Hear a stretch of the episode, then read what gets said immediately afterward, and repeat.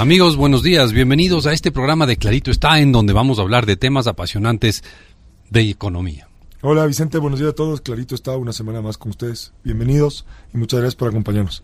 Sí, a este programa en nuestro año número 11 de existencia, a 11 años de existencia llevamos aquí. Eh, eh, agradecemos obviamente muchísimo a quienes nos han apoyado en este tiempo, a la Radio Democracia de Quito, a la Radio I-99 de Guayaquil y a la voz del Tomebamba de Cuenca es para nosotros un placer poder trabajar con ustedes y llegar a donde a los hogares de varios de muchos ecuatorianos que tienen la inmensa paciencia de escucharnos. Exactamente, muchísimas gracias. Sebastián, te lanzo desde ya el dato de la semana. Dale, Vicente. 18 puntos porcentuales. Ya. 18 puntos porcentuales es bueno, fue fue el riesgo país al cierre de febrero, el, el riesgo país al 28 de febrero, hace, hace un par de días el, el riesgo país del Ecuador era 18 puntos porcentuales. Ok. So. So, entonces tú tienes que hacer la pregunta Muy bien, ¿bueno o malo, Vicente? Pésimo. Muy bien. O sea, o sea, malo, malo, malo, bien malo. O sea, básicamente si vamos a hablar aquí es un incremento en el riesgo. Y ya vamos a implicar que... Sí, pero a ver, el solo el número como tal ya es grande. Es muy malo. Es un número grande, digamos, en este en este digamos en este este o sea, es fertilidad del 10 como una suerte de índice este, ¿no es cierto? Y este y el valor del índice es demasiado alto. Es demasiado alto y vamos a ver que encima más ha crecido últimamente. Uh -huh. Pero 18 puntos porcentuales, a ver, exactamente es 17,6, pero lo redondeamos a 18 puntos porcentuales. Es el riesgo país del Ecuador. Uh -huh. A ver, ¿Cómo se, a ver, vamos, vamos separando dos cosas. Mucha gente confunde qué es de cómo se calcula. Ya. Entonces, ¿cómo se calcula esto? La estructura es relativamente fácil. Eh, si es que hoy día el, el, un bono ecuatoriano está dando un cierto rendimiento porque paga una tasa de interés y tiene un descuento, y, y un bono norteamericano da otra cierto rendimiento, porque tiene una tasa de interés y hay un cierto descuento.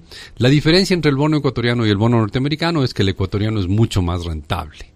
Da el 18 retorno. puntos más, da un retorno más de 18 puntos más claro.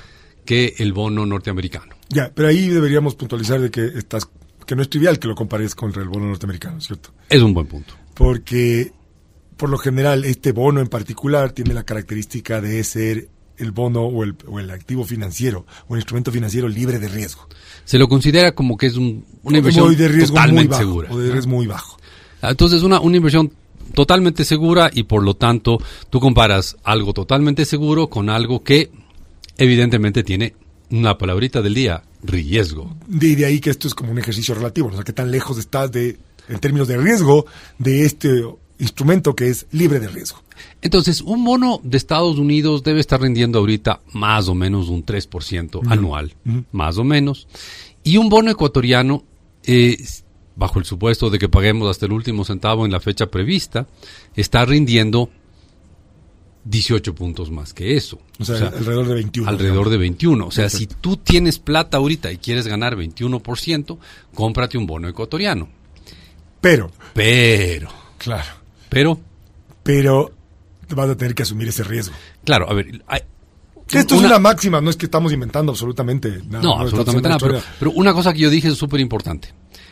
El, el, bono ecuatoriano, si es que el Ecuador paga todo lo que está previsto en la fecha que está previsto, exactamente como está previsto, entonces rendiría 21 puntos porcentuales. Pero creo que ahí, eso exactamente que está diciendo que es importante, tiene que ver con que el hecho de que el rendimiento sea elevado. Claro, porque la pregunta es, ¿y el Ecuador con su historial de pagos, etcétera? etcétera y por la situación actual, no solamente el historial de pagos, sino la coyuntura actual, estará en capacidad de cumplir sus obligaciones. Entonces, un bono ecuatoriano tiene previsto eh, pagos semestrales de intereses y luego pagos eh, también semestrales de capital, pero en realidad a partir del año 2025. Ya. ¿ya? Entonces, el, el, el, tú, tú puedes en cualquier bono ecuatoriano coger y ver claramente cuáles son los pagos previstos. ¿Ya? Y si es que Pero, todos de, esos pagos... De hecho, la, es la característica de un bono, ¿no es cierto? Tiene una fecha de madurez, tiene fechas en las cuales serán pagos. Pagos de interés. Por lo general tienes estos bonos que son de cupón y en las fechas en las que tú vas a recibir un pago de los intereses, tienes un cupón asociado a esto.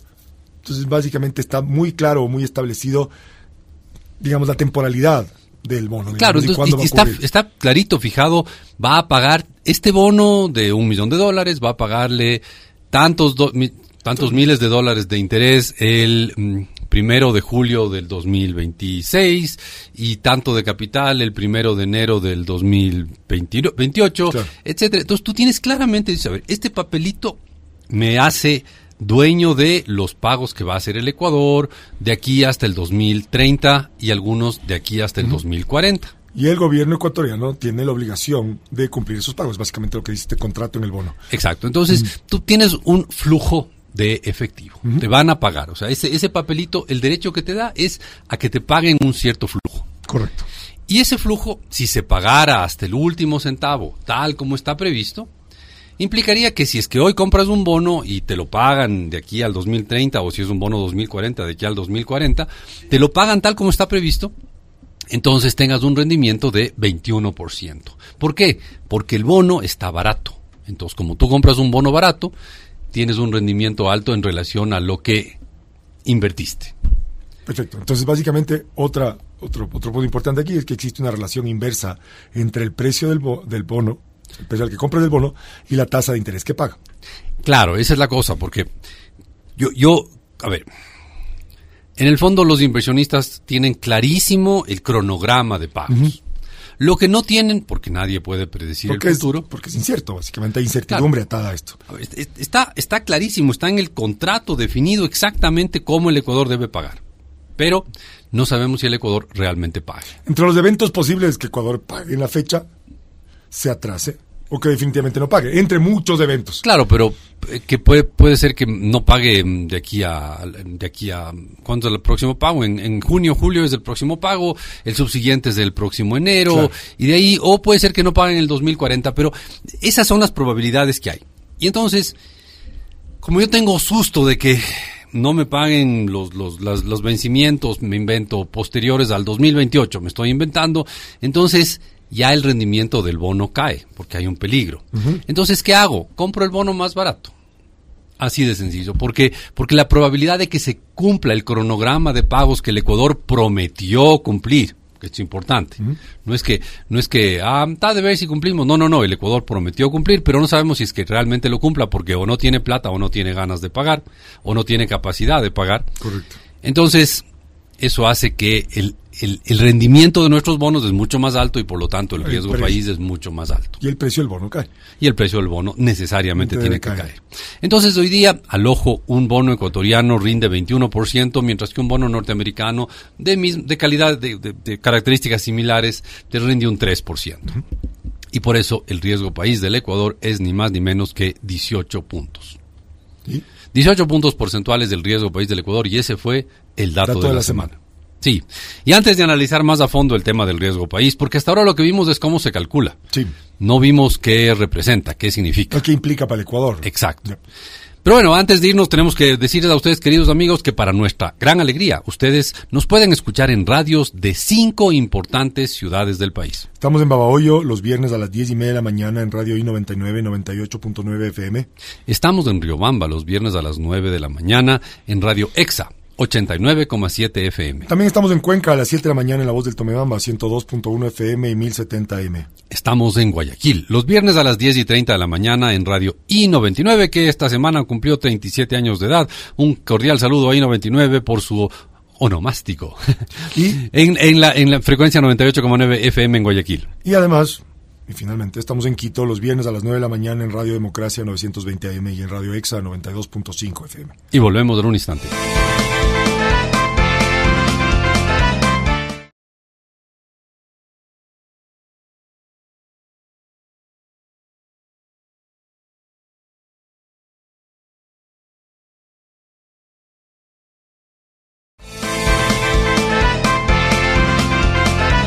Y volvemos, queridos amigos, Sebastián Oleas y Vicente Albornoz aquí en su programa Clarito está, en el que estamos hablando de temas económicos y sobre todo del riesgo país. Sí, bienvenidos, gracias por acompañarnos en el segundo segmento. Decíamos, decíamos que el riesgo país en el Ecuador fue de cerró cerró el mes de febrero con 18 puntos porcentuales.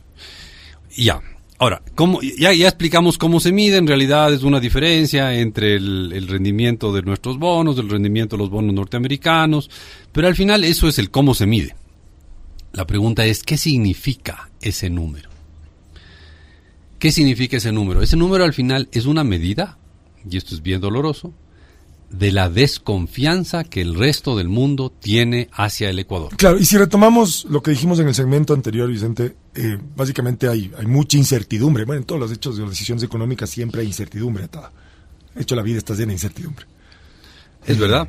Y básicamente esta, esta medida de riesgo tiene que ver con la incertidumbre de hechos o eventos particulares atados a la deuda ecuatoriana, y no solamente a la deuda ecuatoriana, porque el riesgo país se calcula para la mayor parte de países emergentes, entre esos Ecuador.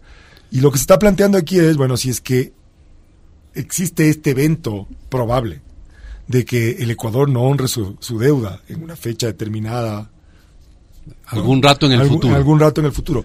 ¿Y cómo perciben, digamos, los agentes ese evento y la probabilidad que le asignan ese evento? Claramente el riesgo de este evento negativo, de no pago, ha aumentado. Sí, pero la pregunta es, ¿el, ¿el, riesgo país mide solo la probabilidad de que no paguemos una deuda o en realidad mide cuánta desconfianza generamos en el mundo? Es que creo que, es creo que está relacionado, ¿no es cierto? Porque si te voy a comprar algo que tú me dices que, que me vas a pagar y el pago de esto que tú me estás vendiendo, en este caso es el bono, está atado a que efectivamente tú puedas cumplir con tu obligación y el pago de tu obligación está atado, digamos, a la coyuntura en la que te estás desenvolviendo, claramente si es que esa coyuntura es peor, el nivel de desconfianza aumenta. Y yo, si voy a entregarte mis recursos, esperaría un retorno mayor sobre esto, porque este evento de que tú falles en el pago ha aumentado. Claro, eh, pero digamos, esto no, no solo mide la probabilidad de que fallemos en un pago, sino cuán, cuán confiables somos como país. Ese es el punto. ¿no? Mientras mayor el riesgo de no pago, claro. somos menos confiables. ¿no es sí, cierto? sí, pero digamos, no, no solo es un tema de cuán confiables somos en pagar la deuda, sino cuán confiables somos en general como país. Yo creo que esto mide, es, muchas veces se resalta el cómo se, cómo se calcula, el, no, mm. y es la, la, diferencia entre la tasa de rendimiento y la tasa de descuento y todo eso. Pero no, en el fondo el riesgo país nos dice cuán, cuánta desconfianza generamos afuera como país, no, no solo en, en, en cuán buenos o malos pagadores, ¿no? sino en cuán, cuánta desconfianza generamos como país. Y yo creo que es un, un claro indicativo de que como país generamos muy poca confianza y generamos mucha desconfianza. Claro, y es, si le podemos dar la vuelta a eso, ¿no es cierto? Es cómo nos perciben los otros también. Claro. Cómo nos percibe el entorno. Cómo nos ven. Claro, y nos perciben como un lugar riesgoso. Sí, literalmente, nos ven como un, un país de, de, de, riesgo. De alto riesgo. Y ojo, hay agentes económicos que tienen alto apetito por el riesgo. Claro, pero, pero, pero es cuestión de, de que igual nos ven como, como de riesgo, ¿no? Ahora, eh, ¿Y por qué nos verán como, como de riesgo? Eh, Esa es la pregunta. Creo que basta ver o leer noticias sobre el Ecuador, ¿no es cierto? Sí, a ver, creo, creo que sí. Entonces, es, o sea, es como, ¿por, ¿por, qué nos verán pero, como, Solo es una obviedad, pero... Sí. A ver, ¿por qué nos verán como, de, como, como somos riesgosos? Y bueno, y ahí hay que preguntarnos, bueno, ¿qué, qué, ¿qué, es lo que están viendo? Y lo que están viendo es la capacidad que tenemos de volver a pagar nuestras deudas. Mm. Y, y, por qué verán que hay un, un, chance de que no paguemos nuestras deudas? Mm. Eso es una pregunta importante, ¿no? Mm. Porque, porque al final lo que están viendo los, los, los prestamistas, los inversionistas, es que el Ecuador tiene una probabilidad de no pagar su deuda más alta que muchos otros países de América Latina. Entonces, solo para darte un par de datos, eh, al mismo día, al cierre de febrero, ¿no? Para, para hacerle comparable, Colombia tenía un riesgo país de poquito menos de cuatro puntos. Perú tenía un riesgo país de un poquito menos de dos puntos.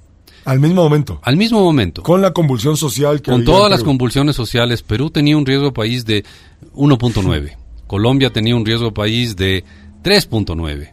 Brasil tenía un riesgo país de dos y medio. Y nosotros tenemos un riesgo país de 18, ¿no? Claro, hay países como Argentina que tienen un riesgo país de 20 puntos y de Venezuela que no sé si todavía se calcula, pero debe estar por ahí por el 200, 300 puntos. Algo, no, es, es, es ya, ya, es, casi una broma ver si se calcula o no el riesgo país de Venezuela, pero ya te digo, tienes países, países pequeños y no muy ricos como Guatemala con un riesgo país de dos puntos, como, eh, como Bolivia con un riesgo país que es la mitad del nuestro. De siete puntos, menos de la mitad del nuestro, ¿no? Chile ni hablar. Chile es de probablemente el que tiene el menor riesgo país de ah no, es uno de los que uno de los que tiene el menor menor riesgo país de, del Ecuador de, de, de América Latina tiene un punto y medio. Y los uruguayos que son ya el ejemplo de la educación y las buenas costumbres tiene un riesgo país de un punto.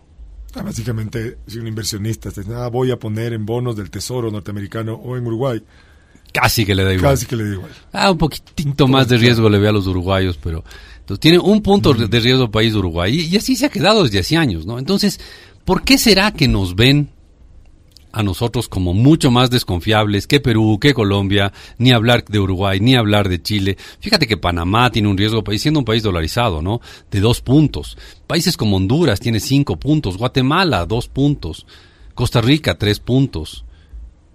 Ya te decía, Brasil tiene dos puntos y medio. ¿Por qué será que a ellos les ven más confiables que a nosotros? Esa es una pregunta clave, clave, clave para el Ecuador.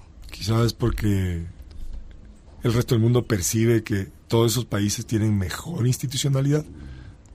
Al final, lo ser. que percibe el mundo es que eh, esos países tienen una mayor probabilidad de pagar sus deudas en el futuro. Y claro, pero... pero Y la pregunta es ¿por qué? ¿Por qué puedes pagar tus deudas? O sea, ¿por qué, digamos, eres, eres sujeto de crédito? Claro, y ahí voy a soltar dos, dos hipótesis, a ver si es que te parecen sensatas, Dale. Sebastián. La primera, porque esos países tienen un historial de pagar sus deudas. Claro, la historia del Ecuador es básicamente de un, Un mal pagador. un mal pagador.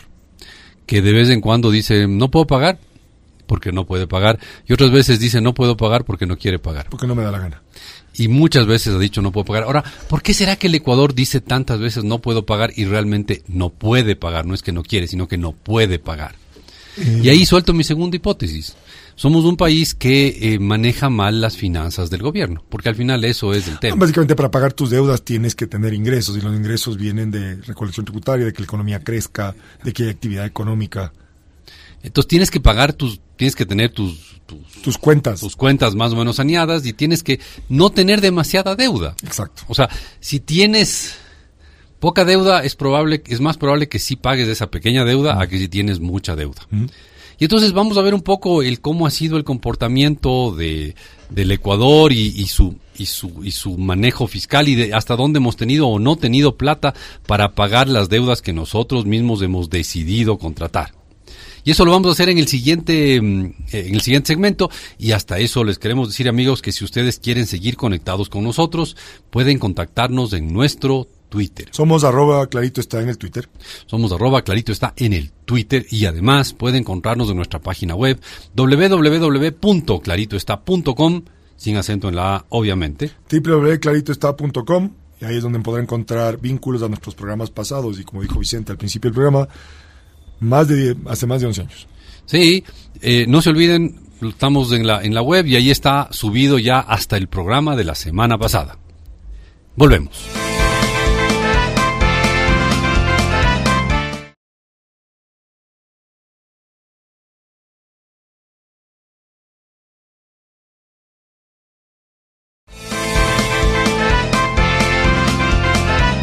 Y volvemos, queridos amigos, Sebastián Oleas de Vicente Albornoz, aquí en su programa Clarito está en el que estamos analizando el riesgo país y decíamos que el riesgo país está conectado con la sanidad, con la salud de las finanzas públicas, o sea, los ingresos y gastos y sobre todo las deudas del sector público. Sí, pero creo que también tiene un componente, tiene un componente institucional, Vicente. No solamente es un tema de que tengas las finanzas públicas saneadas. Podríamos ahí hablar de, a ver, Yo creo al menos, a lo Sí, sí, mejor estoy estoy- equivocado. O sea, creo que, por ejemplo, el hecho de que tengas 300 escándalos de corrupción, donde tienes vinculados, ah, también, eso afecta, digamos, la percepción. Porque al final del día tienes a la asamblea que quieren enjuiciar al presidente, tienes a la... Pero a ver, a la- en, en- en el Perú, un presidente se declara dictador.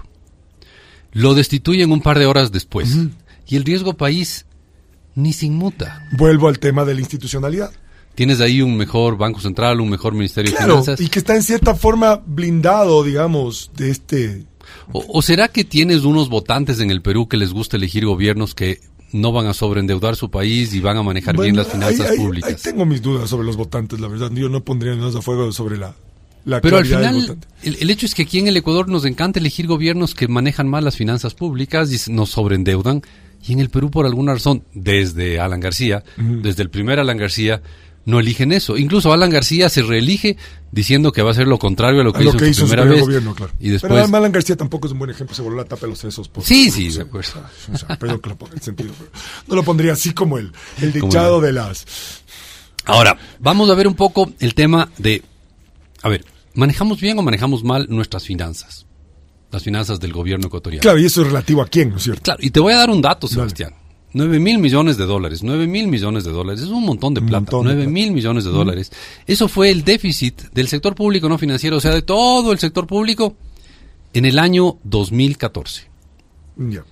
¿Por qué te resalto ese dato? Sí, es historia Historia, historia, relativamente reciente, pero épocas en que teníamos un precio del petróleo espectacular y a pesar de un precio del petróleo espectacular, teníamos un déficit de 9 mil millones de dólares, así porque, porque sí, pues son 9 mil millones de dólares. ¿Cuál es el problema? Tenemos 9 mil millones de dólares de déficit y ya. O sea, el problema, el problema es de las generaciones futuras. O sea, no es el problema del que se endeuda uno en este momento. Claro, pero ese, ese es el punto. Entonces, un año que teníamos un muy buen precio del petróleo, muy buen precio del petróleo, Perdón, eran, eh, fueron 8.500 millones de dólares. Perdón, me, equivoqué. muy bien, por 500 millones de dólares. Fueron 8.500 millones de dólares de déficit de todo el sector público en el año 2014. Cuando dices déficit, gastó en exceso el sector público gastó 8.500 millones en exceso de los ingresos que tenía. Exacto. Tuvo, tuvo 8.500 millones de dólares menos de ingresos que de gastos. O sea, imagine usted sobregirándose en esa magnitud.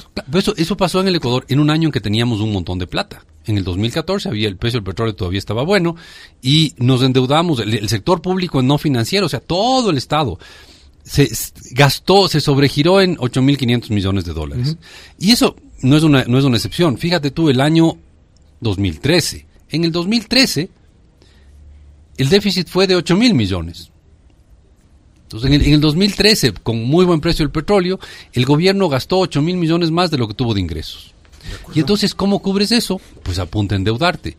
Y entonces, si te endeudas tanto, incluso en los buenos años, entonces vas a tener unas finanzas débiles, vulnerables, que te van a hacer que algún rato no puedas pagar tus impuestos, tus, digamos, te abres deudas. Un, te abres un flanco, este sobreendeudamiento, porque obviamente sí, vas a tener que pagar. Que después reniegues de tu deuda es otra cosa, pero en principio vas a tener que pagar.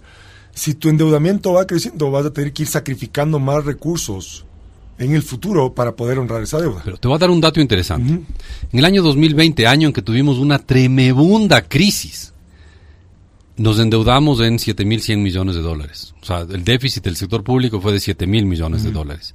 Mientras que en otros años, como el 2003 y 2014, con buenos precios del petróleo, nos, nos endeudamos en, en 8.000 y en 8.500 millones de dólares. Ahora, la pregunta es, ¿cuándo deberíamos habernos endeudado? ¿En el 2003 y 2014 con buen precio del petróleo? ¿O en el 2020 cuando realmente teníamos una crisis que se nos caía el país en pedacitos?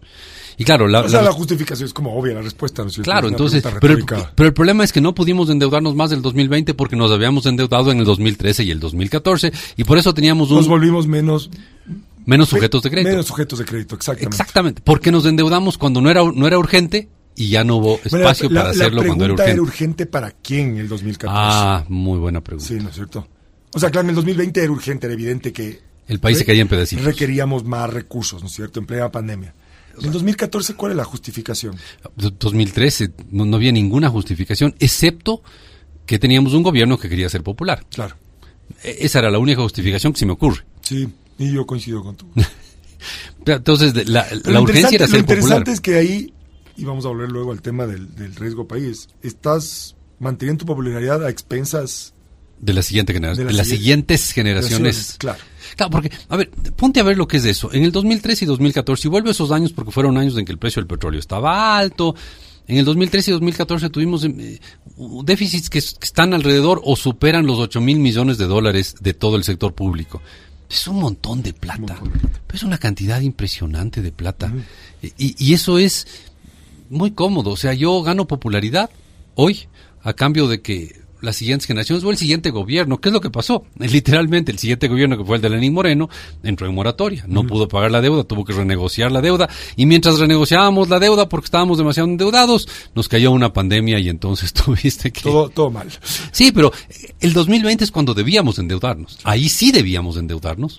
ahí podemos volver a hacer el ejercicio, el ejercicio, digamos, el ejercicio de paralelo con respecto a otros países que tenían menos riesgo país en ese momento. Y se endeudaron maravillosamente claro. bien y pudieron y no y no fue Y tan duro el esta golpe. misma, esta misma crisis global con consecuencias todavía inciertas. Claro, y, y se endeudaron sin ningún problema y, y- y tuvieron recursos para que no sea tan duro el ajuste del 2020 y la- no la pasaron tan mal como nosotros y han tenido capacidad de recuperarse mejor que nosotros. Y el Ecuador no pudo hacerlo porque estaba sobreendeudado y porque está sobreendeudado, entre otras razones. Pero yo creo que el, el estar ya sobreendeudados es una razón importante. Tenemos un altísimo riesgo país. en este momento, exactamente. Claro, el riesgo país eh, ha subido desde las elecciones seccionales. Y ahí la pregunta es por qué habrá subido desde las elecciones eh, regionales. Y claro, la respuesta es porque los ecuatorianos no, porque los ecuatorianos votaron por partidos que cuando han estado en el gobierno no han sido muy ortodoxos en el manejo fiscal. Pero es como... Es extraño, ¿no es cierto? Porque igual terminas votando por estas mismas personas. ¿no? Pero es que, Porque llegan al poder por alguna razón. claro, pero votas por ellos porque te gustan. Pero no porque- necesariamente porque- lo que te y- gusta es bueno. Ah, eso es otra historia. Eh, pero, pero el hecho es que como eliges a esos, a esos, a esos políticos, eso hace que tengamos un riesgo país alto, porque la probabilidad de que volvamos a tener un gobierno algún rato que nos sobreendeude y nos y, y contrate 8 mil millones de dólares de deuda teniendo un petróleo de más de 100 dólares en un solo año es alta. Ya, pero ahí vuelvo al tema de que no necesariamente el votante, y poniendo el paralelo que tratamos de hacer, de hacer a- haciendo el paralelo que tratamos de hacer con Perú, el votante elige, elige al populista, ¿no es cierto? Elige al demagogo. Claro, pero, pero le gusta. Pero, sí, le gusta, pero por alguna razón el riesgo país no se dispara en Perú. ni en Colombia, En Colombia. Ni, ni en Brasil. O sea, en Brasil eliges a Lula y no pasa nada No, con el claro. riesgo país. Entonces, vuelvo al tema en. Chile eliges a Boric y no pasa vuelvo nada al tema con el riesgo país. o sea, controlando, digamos, por el hecho de que estamos extremadamente endeudados. El, el tema institucional que, que, que- que le pega aquí fuerte. Ah, Sin duda, sin duda. Si tuviéramos un banco... pero es una hipótesis, habría que Si tuviéramos un banco central que fuera capaz de decirle al gobierno, ¿sabe qué? Ya se, ya se endeudó demasiado este año, ya no moleste, ya no se vuelve a endeudar. Claro. O una asamblea que dijera, ¿sabe qué? Pare. Suena chistoso, exacto. Esa estuvo buena. Claro. Una asamblea que frene el endeudamiento. Exacto. Eso sí, eso sí está utópico. Bueno, piensa en los Estados Unidos que cada vez tienen que entrar a discutir Ah, sí. y obviamente el- incrementar el techo de la deuda, ¿no es cierto? Entonces, ¿será por eso que Estados Unidos tiene un nivel de riesgo tan bajo? Porque la asamblea se opone, Se a- opone, a, claro. ma- a más endeudamiento. que termina siendo una lucha partidista, pero forma parte de la institución, ¿no es cierto? Es decir, espérate un poco, justifica por qué te quieres endeudar más para poder gastar más, ¿no es cierto? Y cómo vas a hacer para pagar. Cosa que la discusión esta nunca pasa aquí en nuestra asamblea, ¿no? Sí. Pero bueno, En pedir no hay engaño. En pedir no, no hay engaño, exactamente. Entonces, por eso, amigos, tenemos un riesgo país tan alto y por eso es que el riesgo país ha subido y el hecho de que el riesgo país haya subido es una mala noticia, porque en el fondo, con ese riesgo país, Sebastián, nunca nos vamos a endeudar en el extranjero. O sea, es demasiado pregunta- caro. O sea, probablemente podamos encontrar amantes del riesgo que están dispuestos a comprar bonos de Sí, pero no, pues sería, sería suicida al, endeudarnos al nosotros. 21%. Claro, exactamente. Claro. Entonces, la Pero pregunta ves, es... que, ves que es circular esto. O sea, te- Claro, te- y- pero ¿y, ¿y cuándo va a bajar el riesgo país? Yo tengo ahí dos hipótesis. Dale. Hay dos opciones para que baje el riesgo país. Uno, que los ecuatorianos por, por mucho tiempo elijamos gobiernos que no nos sobreendeudan, que no gasten en exceso, que no se endeuden como locos. Opción uno. Y la otra opción es que el, ri- el- el precio del petróleo se dispare. El día en que el precio del petróleo esté en 200 dólares por barril, nuestro riesgo país será menor que el de Brasil. Porque eso nos da plata para pagar nuestras deudas. Sí. No sé si me alegra mucho. No, a mí no me alegra haber No dicho eso. No, claro. Está bien. Creo que no me voy a decantar por ninguna de tus dos opciones. No, no, de- no estoy, no estoy diciendo que ninguna de las dos me guste, simplemente que esa será cuando baje, el, el riesgo país será cuando pase cualquiera de esas dos cosas. Y con ese mensaje entre, entre optimista e irónico, Mensaje de la conciencia. ¿no? nos queremos despedir de ustedes y queremos decirles que si quieren volver a oírnos, O si quieren recomendarle a alguien que nos oiga, o si no pudieron oír alguna parte de este apasionante programa, entonces pueden oírnos en podcast. los podcasts son archivos de audio que se guardan en el Internet, en la web. Y que se los puede oír en Spotify, Google Podcast, Apple Podcast, entre otros. Y es sencillito. Entra a cualquiera de esos servicios y pone clarito está. Y nos encuentra a la primera porque nadie, créanos que nadie más se llama como clarito está. Nos vemos la próxima semana. Chao.